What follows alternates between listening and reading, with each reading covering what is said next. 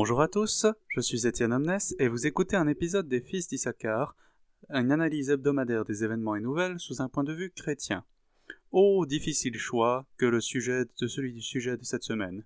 Évidemment, les 70 ans d'Israël et les événements autour de la bande de Gaza ont retenu pas mal d'attention de la part des chrétiens, mais aussi de notre société dans son ensemble. Mais comme très souvent à notre époque, les scandales du jour sont les statistiques du lendemain. Et en plus, ma vision d'Israël étant particulièrement travaillée par le Seigneur en ce moment, je ne savais pas trop quoi en dire. Alors, je me tourne vers un événement qui n'est pas français, et qui n'est même pas républicain, mais qui est tellement symbolique et rempli de leçons sur notre époque que j'ai décidé de le traiter.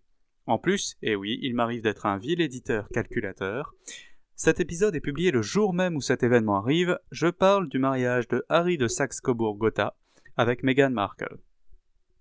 Pour attirer l'attention de la société tout entière, il n'y a rien de mieux qu'un mariage princier. Même le mariage de nos présidents n'attire pas autant l'attention. La différence avec les mariages royaux est que beaucoup de symboles et d'identités sont associés à l'univers du roi, car la famille royale est censée être le point d'unité ultime du pays. L'Angleterre est le pays dont Élisabeth II est la reine. C'en est au point où, quand on n'a pas de roi, comme en France, eh bien on emprunte celui des autres. Ainsi, BFM TV, TF1, France 2, tous les journaux d'importance ont décidé de consacrer le samedi matin à la retransmission du mariage du prince Harry, quitte à bousculer la grille du programme habituel. Mais ce mariage sera aussi un aquarium, où l'on peut voir toutes les mutations passées de l'institution aussi bien du mariage que de la royauté, et un signe des temps idéal pour illustrer les nouveaux mariages. Explicitons quelques-uns de ces points. Point 1. La transformation du divorce et du mariage. C'est le point le plus évident, et même les télévisions séculières en ont fait souvent un reportage dessus, en plus d'être un élément central du film à grand succès, Le discours du roi. Quand Élisabeth II, la reine actuelle, était petite, son oncle Édouard, qui était alors le roi d'Angleterre, a souhaité épouser Wallis Simpson, qui avait en fait le triple défaut d'être américaine, riche et divorcée. Le roi étant le chef de l'église d'Angleterre, il est vite apparu comme strictement impossible que le roi Édouard épouse une divorcée. Les médias séculiers se contentent d'expliquer ce point par ça ne se faisait pas, comme s'il s'agissait de la place du guéridon dans le hall d'entrée. J'en profite donc pour rappeler que cela vient des paroles de Jésus qui dit qu'un homme qui épouse une divorcée est en situation d'adultère, car le mariage est indissoluble dans la pensée chrétienne. À l'époque, l'Église d'Angleterre était encore assez chrétienne pour se souvenir que Jésus avait dit quelque chose à ce sujet, et avait donc simplement interdit le mariage. En conséquence, Édouard a abdiqué en faveur de son frère Albert, le père de l'actuelle Élisabeth II.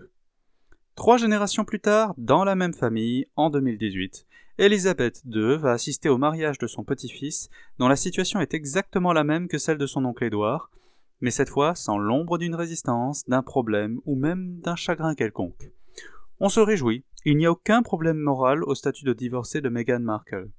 En un temps plus court que l'espace d'une vie humaine, celle d'Élisabeth II, nous sommes passés d'un attachement à la définition traditionnelle du mariage tel, que le roi d'Angleterre même a duplié, et nous sommes passés à une définition tellement différente que exactement la même chose n'amène aucune condamnation, et l'on ne comprend même plus aujourd'hui pourquoi qu'il y ait eu un jour une condamnation. Sauf que je ne parle pas de 300 ans, je parle de moins d'une vie humaine, et je ne parle pas d'éléments peu importants de notre culture, je parle de sa fondation même. Tout comme la révolution industrielle était irréversible et a rendu incompréhensible l'économie d'avant, la révolution sexuelle semble irréversible et a rendu la moralité d'avant incompréhensible. Point 2. La transformation de la hiérarchie. L'Europe s'est longtemps posé la question de si le pays existait pour le roi ou le roi pour le pays. Est-ce que les Français existaient pour servir les ambitions du roi, ou bien le roi pour servir son pays? La modernité a fait pencher la balance dans le deuxième sens, et parfois de façon sanglante, comme le montre la Révolution française. Mais à l'époque de Harry et Meghan, c'est encore différent. La question de qui sert quoi n'a tout simplement plus aucun sens. La monarchie n'existe plus que comme étiquette vide. La monarchie présuppose l'idée qu'il y a une élite, les nobles, et un peuple. Elle présuppose que les élites ont un pouvoir légitime sur le peuple par leur seule nature, et que parmi ces élites, une famille parmi toutes les familles nobles porte la couronne et concentre cette autorité. Y a-t-il un seul de ces éléments dans le mariage de Harry Windsor? Son épouse n'est pas issue de la noblesse anglaise, Il n'y a aucun élément de pouvoir qui est en jeu dans ce mariage, si ce n'est le million de followers sur Instagram de Meghan Markle. Le couple princier n'est pas tant le premier d'entre tous que le plus public de tous. L'Angleterre n'appartient pas à ce mariage, c'est ce mariage qui appartient à l'Angleterre. Il n'y a aucune idée de hiérarchie, de dynastie, de pouvoir ou d'identité de l'Angleterre. Ce mariage princier n'est qu'un événement exotique dans une année noire. Autrement dit, il n'est pas princier, il est juste exotique. L'Angleterre est considérée comme l'exemple même de ce que l'on peut, peut avoir une monarchie démocratique. Mais quand on regarde ce mariage, je dirais plutôt que la démocratie a aboli la monarchie. Point 3. La marchandisation de toutes choses. Il est vrai que les mariages royaux et princiers ont toujours eu des effets économiques, mais dans ce monde de Mammon, cela a atteint des proportions incompréhensibles. Ce mariage est un produit vendu de 400 façons différentes. Les médias vous vendent une histoire, les compagnies aériennes vous vendent des déplacements spéciaux. Les fabricants d'assiettes vous vendent des assiettes à leur image. Les réseaux sociaux vendent les données qui sont générées par vos conversations autour de ce mariage. Sans compter toute l'attention démesurée accordée aux robes, aux sièges, aux voitures, aux nourritures, etc., dont les fournisseurs gagnent ainsi de la publicité. Ce n'est plus un mariage, un serment sacré qu'il y a un homme et une femme. C'est le marché du temple, où les sacrifices servent avant tout non à se sanctifier, mais à gagner de l'argent. Là encore, c'est le miroir de notre époque, où il n'est plus rien d'humain qui n'ait pas un prix, et plus rien de sacré qui ne puisse pas être vendu. Ça ne veut pas dire qu'il n'y a plus rien de spirituel ni de secret, au contraire, le spirituel existe, puisque je vous le vends. Point 4. La vanité de notre époque. Bien sûr, les mariages princiers ont toujours été une affaire de spectacle et de symboles. Il ne s'agissait pas non plus d'une affaire privée, mais la massification des médias a profondément transformé le tout. La densité et la compétition entre caméras obligent à vivre de plus en plus nu quand on est une personne publique. Ainsi, vous saurez tous à quel point Harry Windsor a eu une vie scandaleuse jusqu'ici. Vous n'ignorerez rien de ce que faisait Meghan Markle à 5 ans. À 36 ans, elle a déjà une biographie, à moins que ce ne soit une agiographie, je ne suis pas sûr. Mais tout va bien, puisque la belle a racheté la bête et en a fait un bon garçon. Quel que soit le cœur réel de Harry Windsor ou Meghan Markle, un récit, presque un mythe, s'est imposé sur eux. À ceci près que l'on n'attend pas d'eux qu'ils soient l'Angleterre, mais qu'ils soient plutôt les héros des récits féministes, ou antiracistes, ou, n'importe quelle chanson de geste moderne.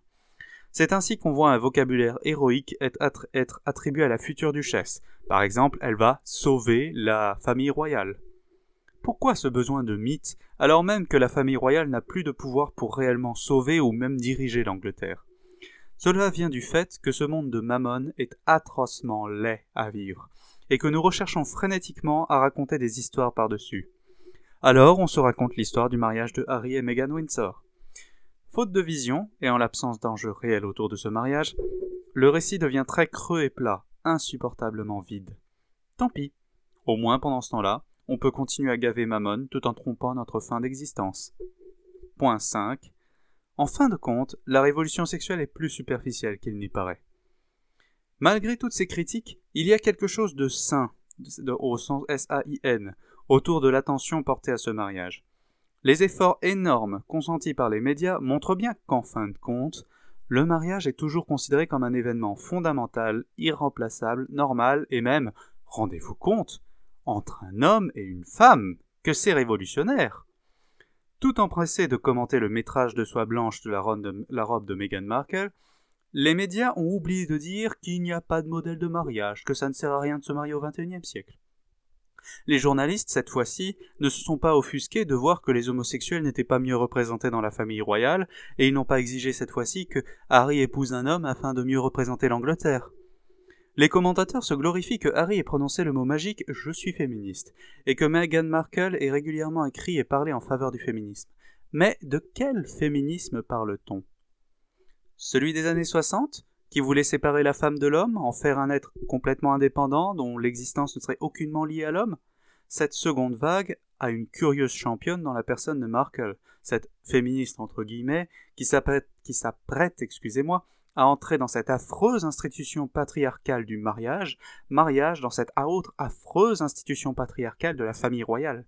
Tout à fait ce qu'imaginaient les féministes des années 60, qui disaient que la femme n'a pas plus besoin d'homme qu'un poisson a besoin d'un vélo. Et puis, il y a aussi le féminisme des années 2010, qui considère que l'homme est un prédateur et qu'il faut libérer la femme en la mettant autant que possible à l'abri des hommes et en adoptant une définition floue de la féminité. Meghan Markle n'est pas non plus une bonne représentante de cette troisième vague, puisqu'on peut difficilement faire plus féminin traditionnel qu'elle, et que, loin de balancer son porc, la voilà qui s'apprête à se marier avec un ancien fêtard au comportement excessif.